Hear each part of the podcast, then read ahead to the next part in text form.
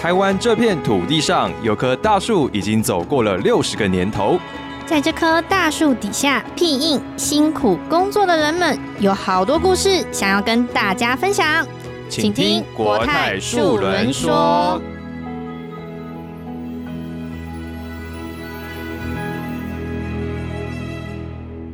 家收听国泰树轮说的第一集，我是主持人培安。我是尔童，国泰人寿今年就要度过我们六十岁的生日哦。为了庆祝生日，我们做了一季，总共十二集的 podcast 节目。我们想聊聊国泰这六十年来的大小事，也希望我们的经验能够带给观众们一些启发。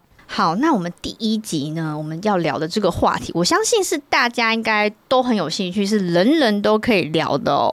是星座嘛，是对不对星座，没错。？OK，那培安，我问你好了，在星座上面你有没有什么研究啊？星座上面吗？嗯，我觉得大家提到星座，应该最常会讲两个部分，应该第一个部分就是关于感情的部分。没有错。那你有没有比较喜欢怎么样的男生？什么样星座的？什么样星座？我个人其实没有太直接说，哎、哪个星座对我来讲是特别有感觉。可是我身边其实蛮多朋友就蛮喜欢讨论星座这件事。我举个例子啊，我身边就是之前有个女生朋友，就条件也蛮不错，啊，单身很久。那我们当然身边的朋友会为她有点着急，所以就介绍一个，哎、我觉得也不错，条件都蛮好的男生给她。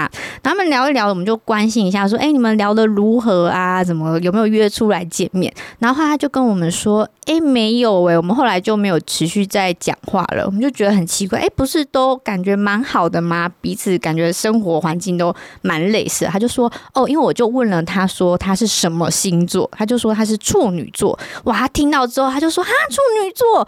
我前面两三个处女座都，哦，那回忆都很差。所以他听到他是处女座之后，他就断然的跟他说，不好意思，我没有办法。他们就再也没有联络。他该不会以前是有受过伤吧？我觉得他应该是有受过伤，所以我觉得应该很多人都会对于星座说有一些刻板印象，或者是以前有一些不好的经验哦，就他就一直记在脑中，所以他就拒绝了这个男生，就因为星座这件事情哦。真假？那我本人是水瓶座啦，他有没有针对水瓶男有没有一些刻板印象？应该是好的吧？嗯，水瓶男不就是怪咖吗？哎、你不要这样，现在才第一集。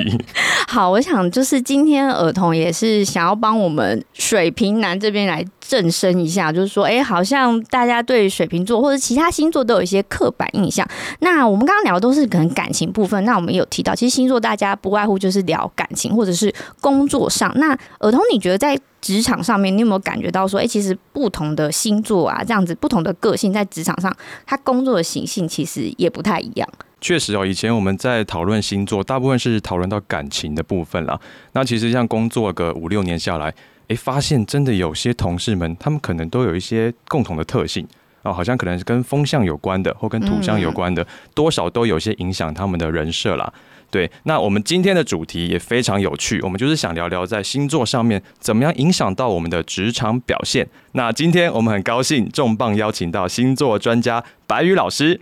他是妞新闻、爱奇艺，还有是电视节目《女人我最大》等等的星座专家的特别来宾哦。没错，这一集我们也统整了我们国泰人寿在各个部门的星座分布。那我们其中有一些很新奇的发现，等不及要分享给大家。那我们接下来就来欢迎我们的星座专家白宇老师。欢迎老师。Hello，大家好，我是白宇，国泰人寿啊。我看到大家很开心，因为你们就是为我们整个社会做一个最大的保障的一个集团。对没有很开心错认识你们。最近我看到老师的 IG 有分享一篇贴文啦，他在分享十二星座如果变胖，它所代表的心理状态，我觉得非常有趣。是对对对，然后老师其实也分享很多我们生活中可能遇到什么状态，我们可以察觉到心理的一些情形，对我觉得都非常受用。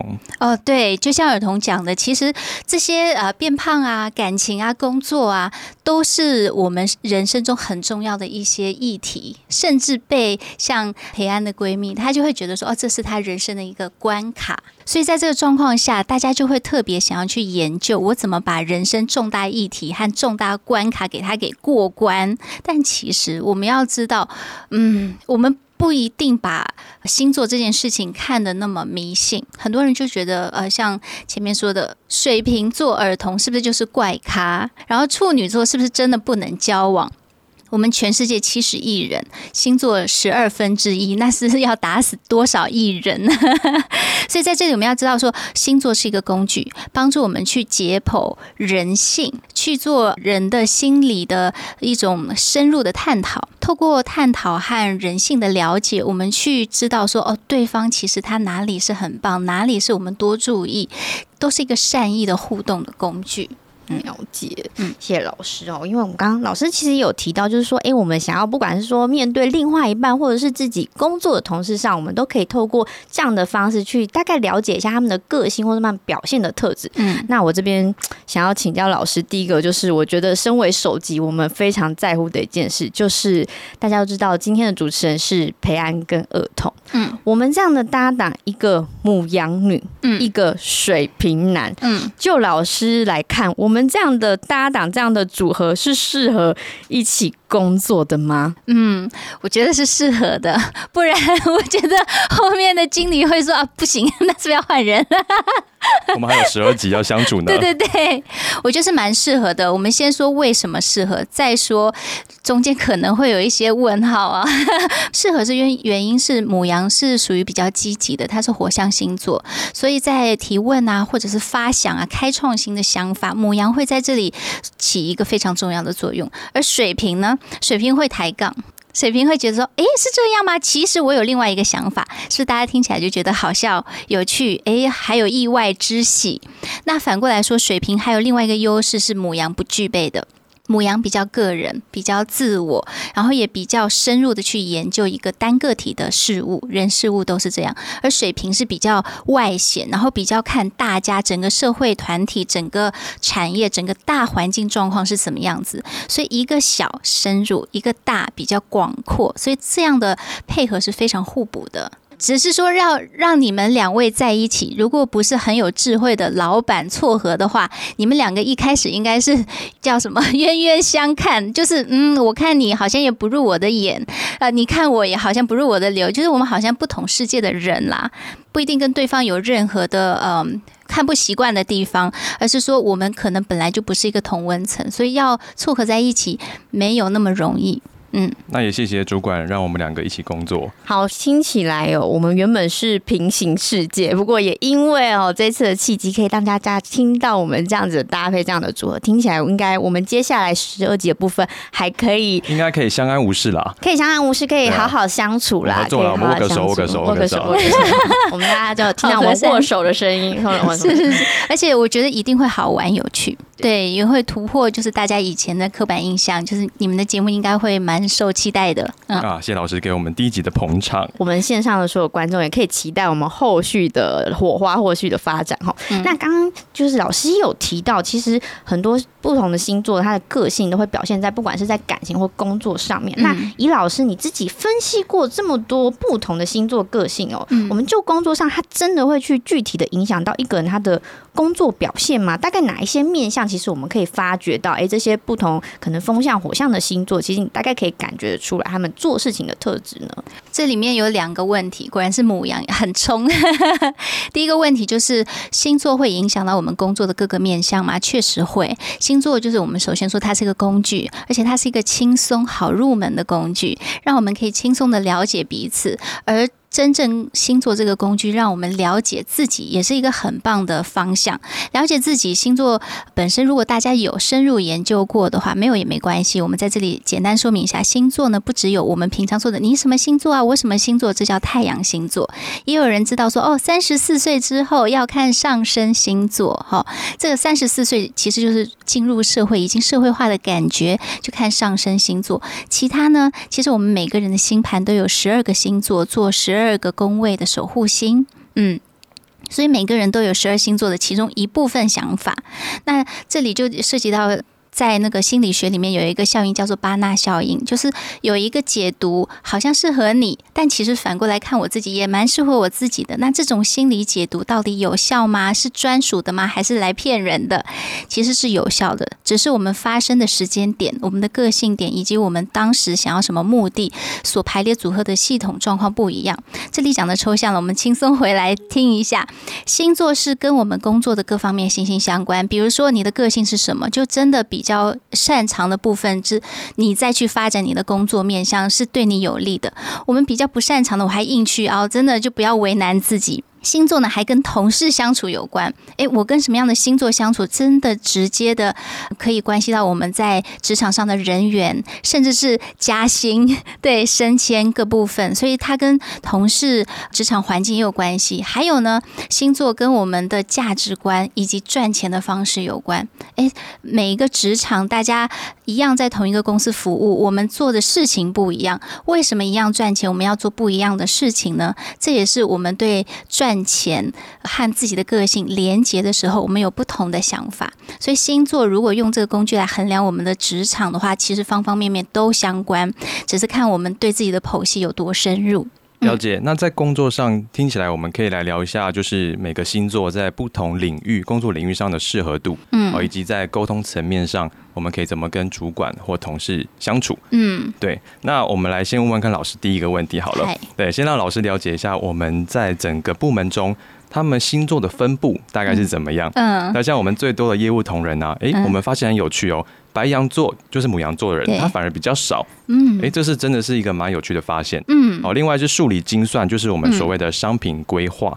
哦，那金牛座的人反而比较多。嗯，老师觉得合理吗？还是你有发现什么 insight 在里面？一定合理。主管分布的都合理，是不是？这是母羊要学的。年轻的母羊可能不懂，年纪大就知道说，既然是老板，他一定有他厉害的地方。我相信这中间有一些是巧合，但是如果真的要剖析的话，还是可以说出一些道理的。我们不要牵强附会，但是老实讲，呃，母羊座就是白羊座，蛮适合做业务的。只是说年轻的母羊做业务，他有他的憧憬。到了一定的阶段的母羊，他觉得做业务是没有什么意思。他会觉得说，如果我没有任何的策略、合作和方法技巧，我只是天天傻呵呵的跑出去抓业务的话，这。绝对不会有指数型的成长，只是到一个阶段就完全是瓶颈期。这个玻璃天花板挡在母羊面前，母羊会受不了。所以对母羊来说，一开始做业务是不错，但是如果一直让它做业务，没有任何的直接的成长的话，他就会觉得无聊，他就会跳到别的地方去。所以我相信是留下来的母羊的比例比较少，而不是说进去的时候母羊就很少。嗯，那数理精算方面呢？我觉得金牛真的是适合，又说金牛是适合留下来的。怎么说呢？因为金牛本身就是呃阴性的星座，比较被动。他确定了一个方向之后，他不会随便改变，而且确定这方向，他也需要体验很久。而数理精算呢，是我相信一开始比较年轻的新鲜人进来，他会觉得说，哦，这是我擅长的，因为我不用跟别人打交道，我跟数字打交道就好。这是金牛特别想要的，孤身奋战，不用跟别人相。处他比较放松，比较能够胜任他的位置。时间久了呢，他也会觉得说，哦，其他星座做数理心算成功率也比较低，那就证明这是我的优点呐。他透过别人和大环境来推算，说自己的优点在哪里，这也是比较符合金牛的价值观，就是看过环境之后选一个最稳的。这是他的核心价值力，他确核心竞争力，他确认了之后呢，他就会开始盘算说，哦，数理精算，那往后我的薪水会怎么样？我的家人会怎么样？整个大环境怎么样？如果他觉得说，哦，我这个薪水是最稳定的，我家人需要稳定的收入，并且我需要深入的发展，因为数理精算其实也可以分很多级嘛。他在这样的认定之下呢，他就会比别人更容易抗挫折。而且他会有新的发现，他是有创造力的。这种创造力是需要长期的累积的。所以在这种状况下，不管是主管看好他，还是他自己那个坚定的决心，都会让他留下来。了解哇，所以其实真的，我们透过刚刚老师的分析哦，所以其实从个性上连接到我们工作不同部门的特性，其实都是有迹可循的。那我们再深入来问一下老师，我们刚刚第一个提到就是有关于我们业务团队嘛，大家都知道我们国泰人寿的业务团队是非常庞大的哈。那我们也想要知道说，哎，刚刚其实我们是先提到，像我本身也是母羊座，就母羊座它的一些特性，在选择业务上，可能因为刚刚老师有提到，比如说比较年轻的母羊，或者他经过一段时间的历练之后，他对于业务工作的嗯，可能想法也不太一样。那老师认为，其实其他有哪些星座其实也是很适合这样的工作性质的？这非常非常好的问题。我觉得用星座去筛选业务同仁，它是一个非常好玩的游戏，也是一个可以让大家快速吸收。说哦，我的同事是这一类人，那我就要怎么样跟他们相处？这是很棒的一个工具哦。那除了母羊适合业务之外呢，狮子、双子。天平、射手、摩羯、水瓶、双鱼都蛮适合业务部门的。当然，大家的阶段、年龄、你的专业不一样，可能你适合进入业务部门的这种年龄和时机不一样。但是总的来说，比如说，我们简短说一下，狮子为什么适合业务部？因为他罩得住，如果他罩得住客户，罩得住自己的团队，是不是这个业务很好发展呢？双子呢，他快速可以收集最快最快的资讯。如果我们需要呃以资讯来取胜的话，双子就是不二人选。那天平，天平是很好的公关，在业务里面也是需要公关的。如果他可以快速知道说客户需要什么，那我们有什么做一个连接，这个客户可能从小客户就会变成大客户，潜力无穷。啊，射手，射手对于规划和计划是很有一套的，甚至他很会讲愿景。如果一个人或者是客户不了解我们公司的整个呃文化，甚至我们可以做什么，让射手出手，很快的高效率的状况下，就可以让对方知道说，哎，其实我们的企业文化是什么，多么多么适合你，很快就可以教育这个客户成为我们的死忠粉丝。那摩羯，摩羯一板一眼，呃，虽然说摩羯也适合做幕后啦，但是在目前呢，摩羯的说话是很有分量的，因为他每一次说话都会告诉你说这个数字哪里来，这个分析是怎么做的，然后我们可以做到什么，而且是非常实际的告诉你，不是抽象的画饼，所以这会有很大的信任度在里面的话，case 一定会成。那最后水瓶座，水瓶座就知道整个大环境是什么，然后知道你们家都在想什么，所以你该怎么做，你要不要听？绝对要听嘛！最后双鱼，双鱼就可以有同理心啊。双鱼也容易呃牺牲奉献。我可能拿一个单子，我把你全家都服务好了，你要不要接我的单子？哦，出于人情还是要接。所以这这一些同仁，大家都可以去多看看。嗯，谢谢老师，我们刚刚听过这么多，其实也发现说，哎，大家可能像我们本身是母羊座，大家听到母羊座就觉得说，母羊座热情如火啊，业务就是要跟人互动嘛，应该要人言善道，就觉得我们很适合。其实，可是刚透过刚刚老师的分享，我们就发现说，哎，其实面对业务工作，它的不同的特性，其实对于这样子的工作，还是有不同的能力可以去展现哦，有不同的专长、不同的风格哦。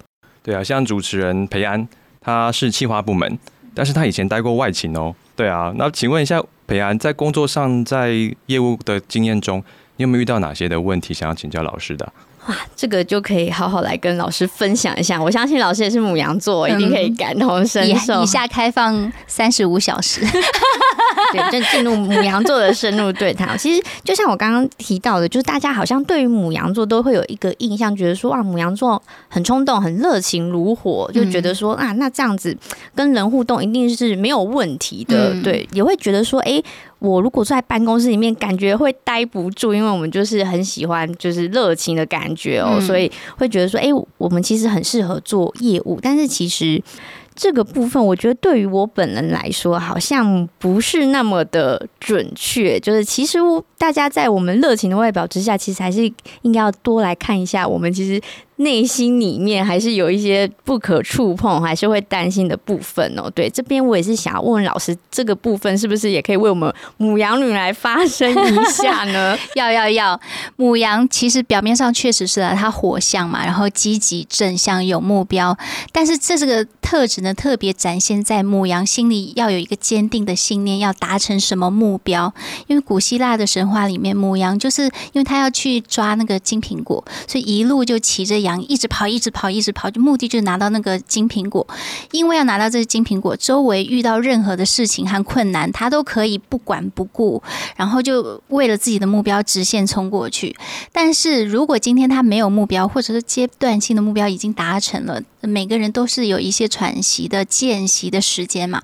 这个时候的母羊呢，就是外表很热情、很积极，外在乐观，内在悲观。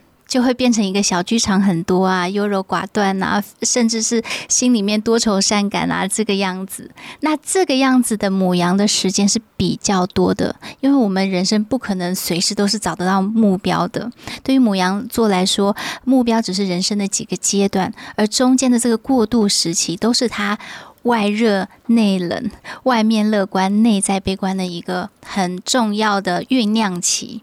那别人就会说哦，那这样母羊他又不告诉我们，我怎么知道他是很悲观啊，或者不可碰触啊？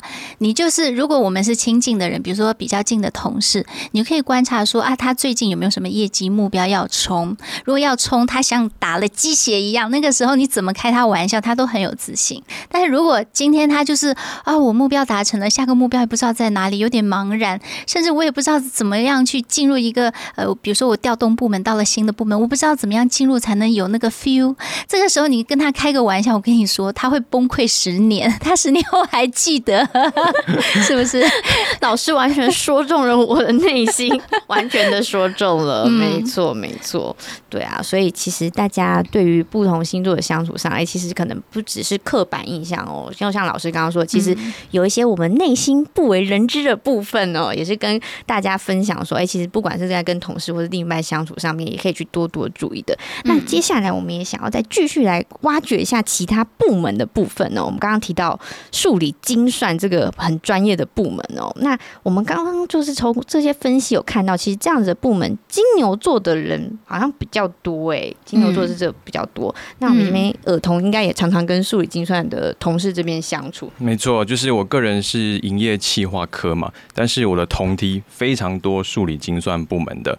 就我的观察啦，他们非常重逻辑，嗯嗯，他们透过他们的逻辑，然后去证明他们的假设是对的，嗯，对，因为我们保险公司来说，非常重视商品的评估，那过程中可能有一些风险面啊、定价面，那他们都需要去有一个很强韧的逻辑思考，才有办法去做一些决定。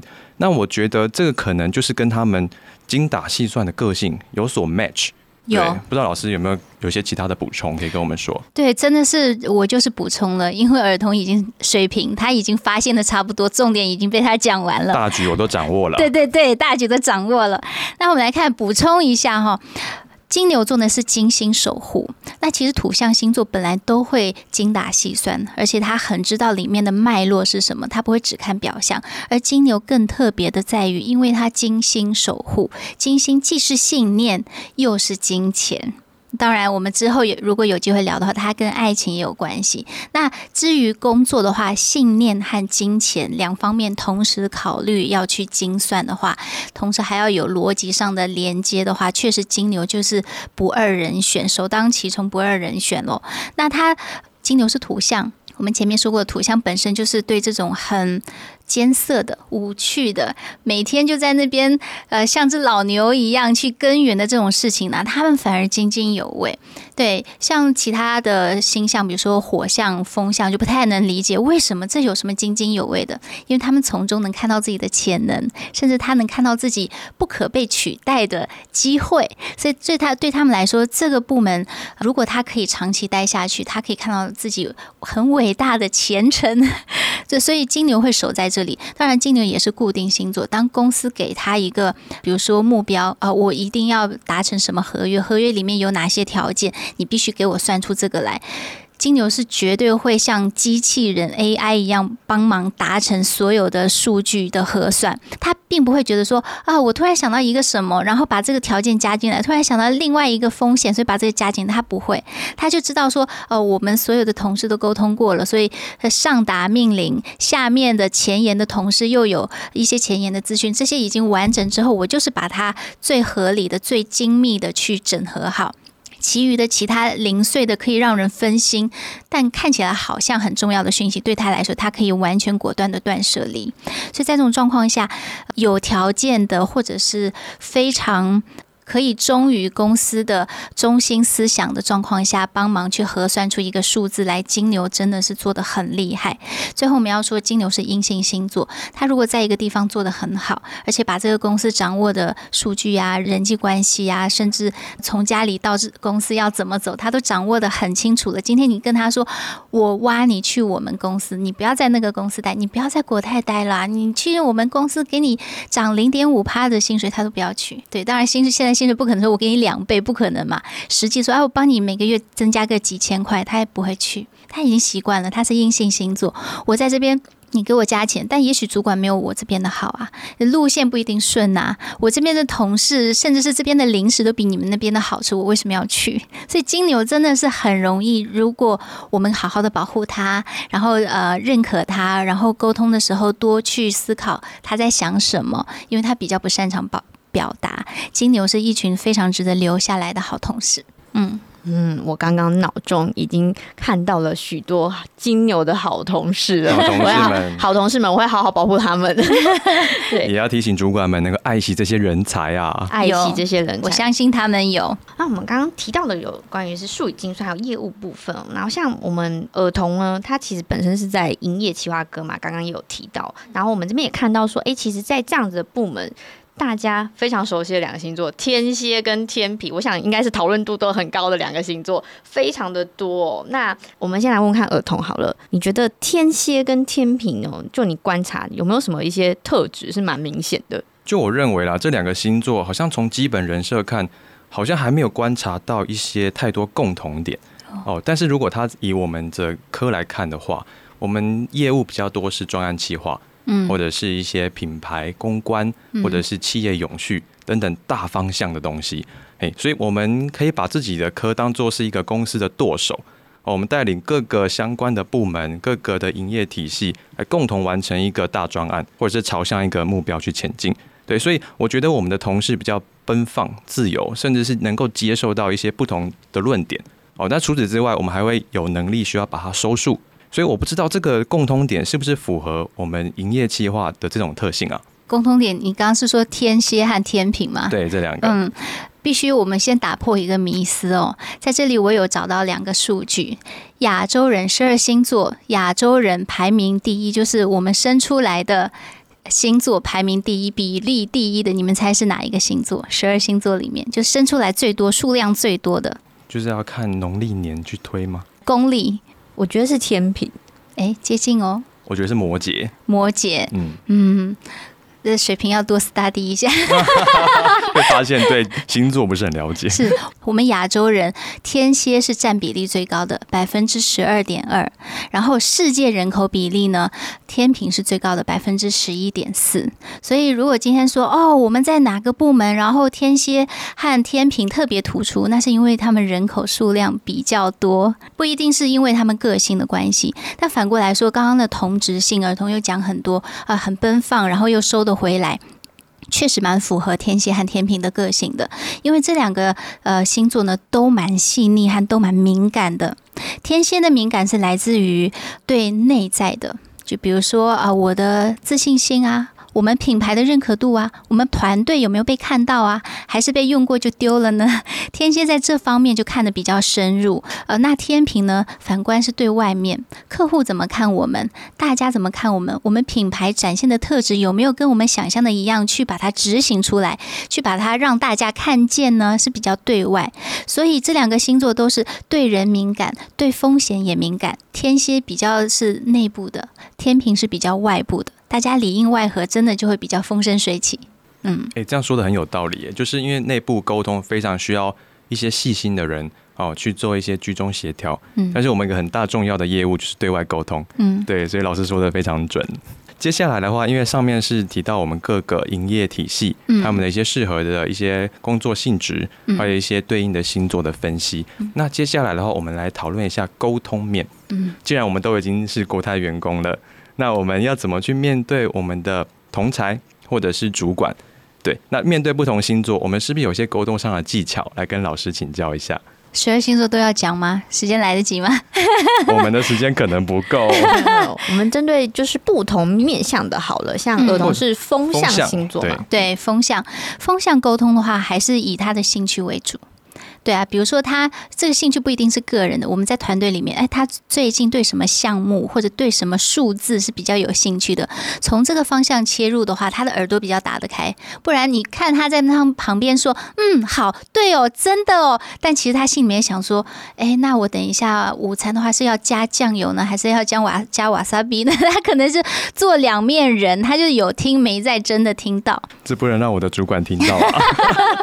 哎，老师说的很有道理哈，就是我觉得。风象星座就像我是水瓶嘛，如果。主管跟我沟通，或同事跟我沟通，是一个有有趣的切点，嗯，去切入，或者是给我一个舒适安全的环境，嗯，那我反而是很愿意分享我的想法，嗯，我很专注在这个点，嗯，对，所以我觉得真的蛮准的。对，老师讲就是风向的要哄着来啦，儿童就是需要人家哄啦，对对，自己也要醒悟一下。好，那老师我也想问看我们部分，像我是母羊座，我们是火象星座，火象星座就是。比较冲动、直来直往，可是这样的个性会不会让可能同仁或是主管嗯相处上面比较头痛呢？要怎么样跟我们像我们这种火象星座冲动派的比较良好的合作关系呢？对，我觉得。确实比较年轻的、没有经验的火象星座，确实是比较直接，让人听了就想说啊，哪壶不开提哪壶，你是不是少根筋啊？对啊，还是你想要刷存在感？但说老实话，母羊自己要反思的就是，真的他很想要把自己快速的思维拿出来给大家，他是善意的，但是你的善意是不是大家听得懂的呢？这个真的要去多观察风象星座啊、水象星座他们是怎么讲话的。讲话是有技巧的，如果你带着善意又有技巧，那是更加分。只有善意没有技巧不一定加分，所以母羊或者火象星座千万不要觉得说我是善意的，我就可以随便讲话。但反过来说呢，我们大家要理解一下，如果你想要听到真话，然后突破你的盲点，你只能问火象星座。我常常常来找我，对，你要常常来找我，我会跟你说真话。对，火象星座是彼此之间信任的救星。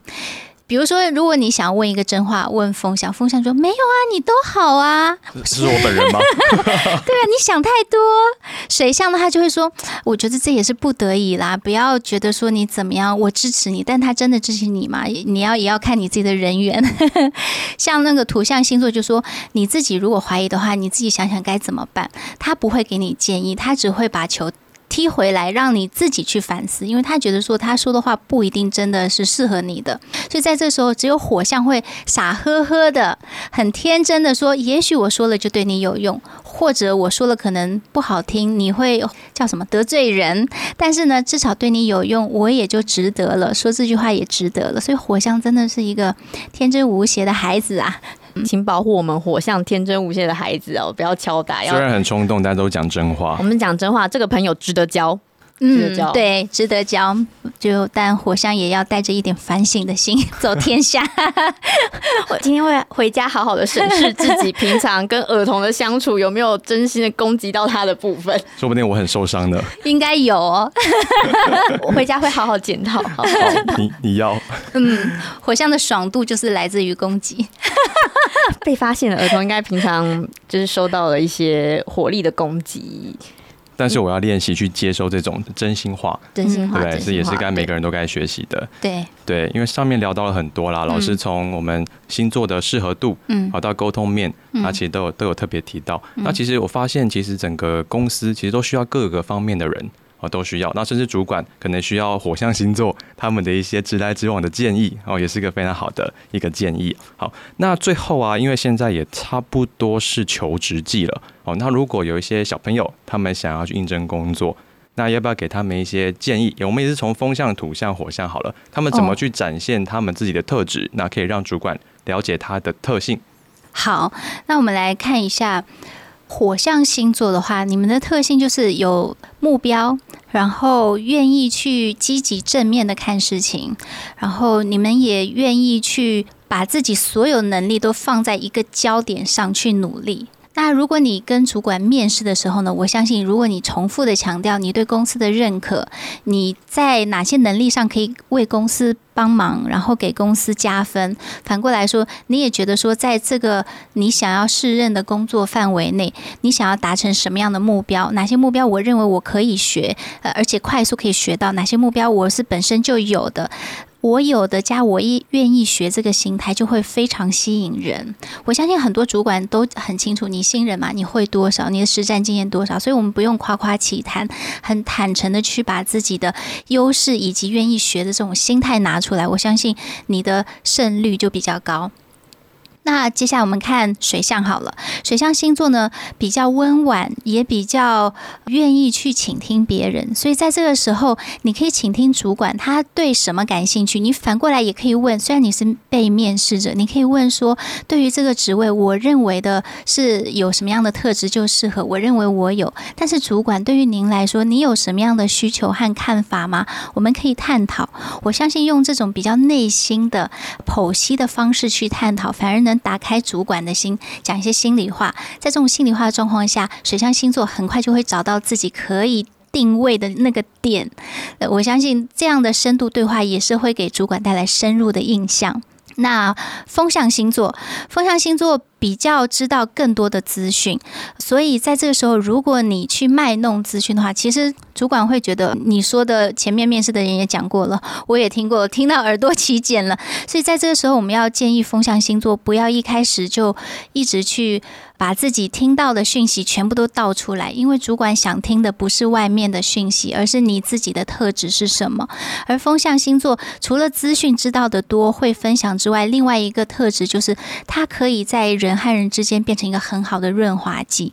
所以在这时候跟主管面试的时候，你要知道说。哦，我是一个很快可以适应不同部门的人。当然，我今天想要进入这个部门，那部门之间的新老同事呢，我也可以很快去协调。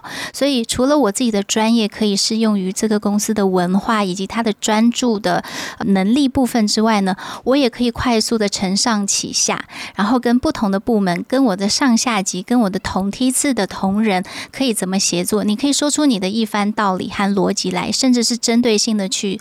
说哦，我在国泰人寿可以怎么做？你可以说出一些细节来。我相信你是一个很省脑的，就是让主管可以省了很多力气，因为新人要带，那你不太需要带，而且你自动就可以融入这个团队。我觉得对于呃主管来说，就是可以让他很放心的一个存在。最后，我们来说土象星座。土象星座比较一板一眼，所以今天我们来面试的时候，你看土象星座基本上就穿的很正式，然后做事也是很觉得很拘谨，然后说什么都会说啊，我有什么证照啊，我几几年做了什么事啊，就这些。其实履历上有的，你再重复，除非他是一个非常，比如说我在哈佛大学经营管理的。网络课程拿到了一个证照，你可以讲。除此之外，没有什么太出挑，我觉得你就不用背诵你的履历了。你反而要告诉主管说，我在什么样的专业能力上有深入的研究，看过什么样的 paper。或者做过什么样的调查，甚至也许我个人就研究过这个行业。我认为我们作为新鲜人可以做到什么样的延伸，是帮助国泰或者帮助现在公司可以做一个基本面的考量和稳固的同时，有一个很实质上的延伸的可能。当然，这过程中我不急着去延伸，是给主管一个好的印象，甚至是你的潜能可以被主管看到。我相信一个稳定的员工对于主管来说也是很重要的。哇，老师刚刚的分享真的非常实用。对于求职这方面，我相信就像老师一开始就一直提到，其实星座是一个很好的工具而也透过今天老师很多在关于星座职场上面的应用，其实不光是我们面对不管是主管啊，或是同事哦，甚至是自己的部分，我们透过今天的这个内容，我们更认识彼此哦，更了解自己哦。其实对于不管是沟通上面、求职啊，我们平常跟同事相处哦，我们都可以。透过这些个性哦，去调整一下，也透过今天的分享，我也更了解我今天的搭档儿童的个性是什么样子哦，我会好好保护他，好好保护 他。那我们非常感谢今天白玉老师跟我们分享了那么多。那各位观众朋友，如果喜欢今天这集的话，欢迎多多来订阅我们的国泰树轮说，并且留下我们五星的评论哦。对，也欢迎追踪老师的 IG，那里面有非常多的资讯，也可以去参考哦。是 IG、Facebook 或者 YouTube 白鱼星星占星都可以，欢迎大家跟我一起讨论留言哦。好，那我们今天谢谢老师，谢谢谢谢儿童，谢谢培安。那我们观众们，我们下次再见喽，拜拜，拜拜拜拜。